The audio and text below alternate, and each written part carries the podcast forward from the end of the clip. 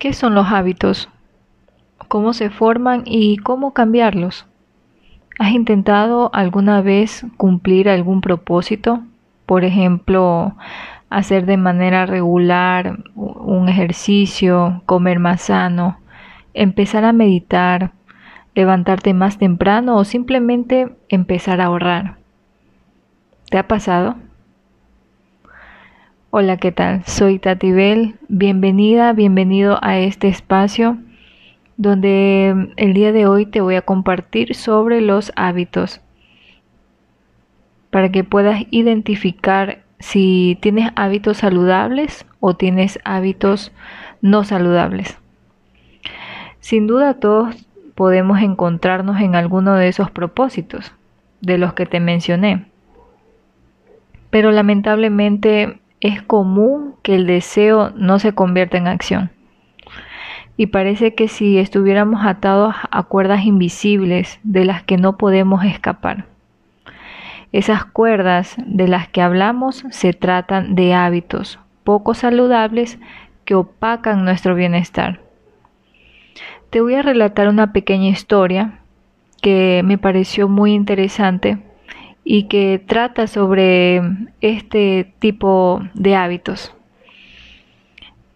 Y la historia comienza así. Un niño fue a un circo y vio que tenía un elefante atado con una cadena. El niño le preguntó a su papá, ¿por qué si el elefante es tan fuerte no se escapa? Y el papá le contestó, porque ha sido educado toda su vida de esa forma. Pero el niño, no muy convencido por esa respuesta, siguió preguntando a otras personas hasta que encontró la respuesta correcta. El elefante no escapa porque piensa que no puede. Pero, ¿cómo un elefante puede llegar a pensar que no puede si sabe lo fuerte que es? Preguntó de regreso. Porque de pequeño el elefante intentó escapar. Su fuerza no era tanta para romper la cuerda y no lo logró. Si una vez no lo logró, piensa que jamás lo logrará y por eso nunca lo vuelve a intentar. ¿Qué tal les parece esta historia? El punto es que todos somos un poco como el elefante del circo. De alguna forma, cada uno de nosotros está atado a diferentes cuerdas que se disfrazan de hábitos poco saludables. A veces em, pensamos que hemos intentado realizar alguna acción pero como hemos fallado, desde ahí comenzamos a pensar y a crear una creencia donde nos decimos, no, si ya lo intenté y nunca me salió, nunca me pasó lo que yo deseaba. Entonces nunca más lo intentamos. Y quedamos con esa creencia de que ya no podemos y simplemente lo dejamos, dejamos a un lado una idea o un propósito que queremos lograr, simplemente por el hecho de que ya lo intentamos una sola vez. Pero ¿qué pasa si somos más fuertes que antes? ¿Por qué no lo intentas una vez más? Hoy quiero decirte que tú tienes la fuerza necesaria. Lo único que necesitas es tomar la decisión de hacerlo. Mira qué hábitos son los que te está llevando de, de buena manera, si te está llevando a un lugar mejor, si te está llevando un, un buen estilo de vida. Y si no lo están, no están llevando, no te están llevando un buen estilo de vida, pues entonces cámbialos.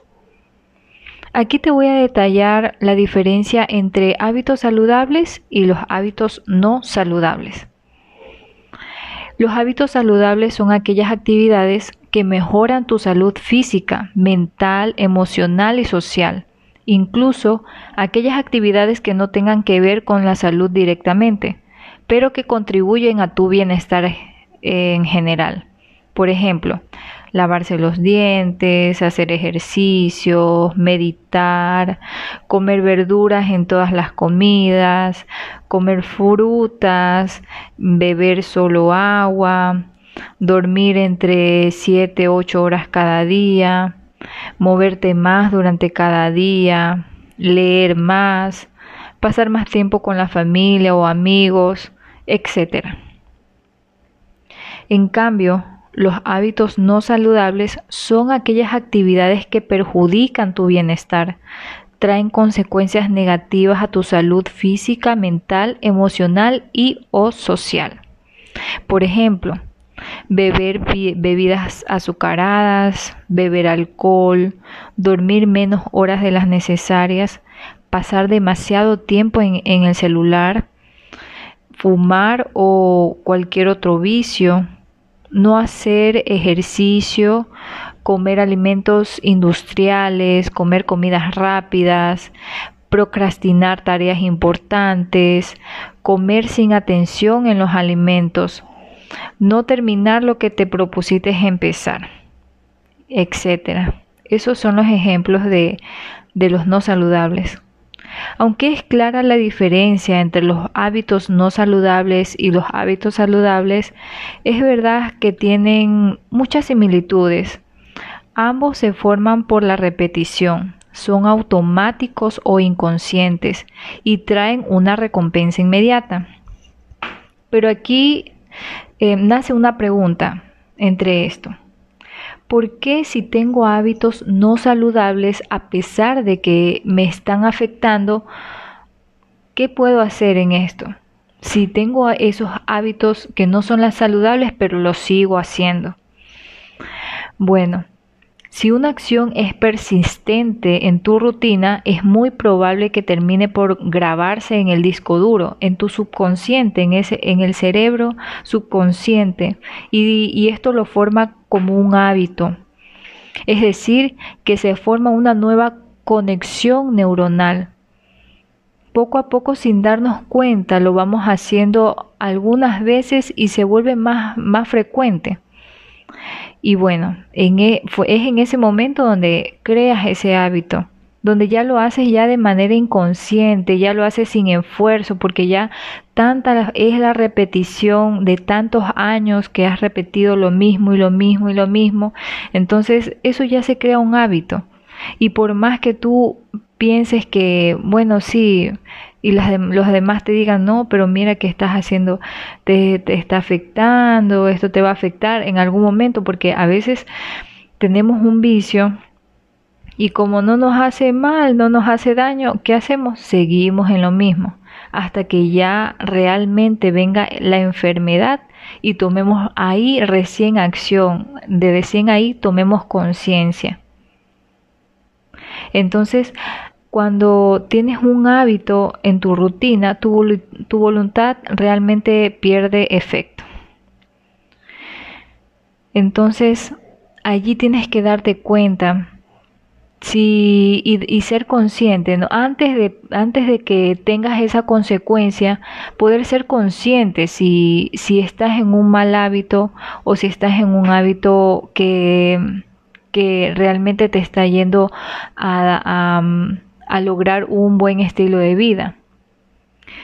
Lo cual es una excelente noticia si la mayoría de tus hábitos son, mal, son saludables, pero es, pero es una muy mala noticia si la mayoría de tus hábitos no son saludables.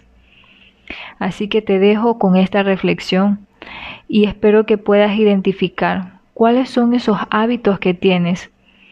Si son más, si la mayoría son saludables, estás por buen camino. Pero si, si la mayoría son no saludables, entonces tienes que ir cambiando.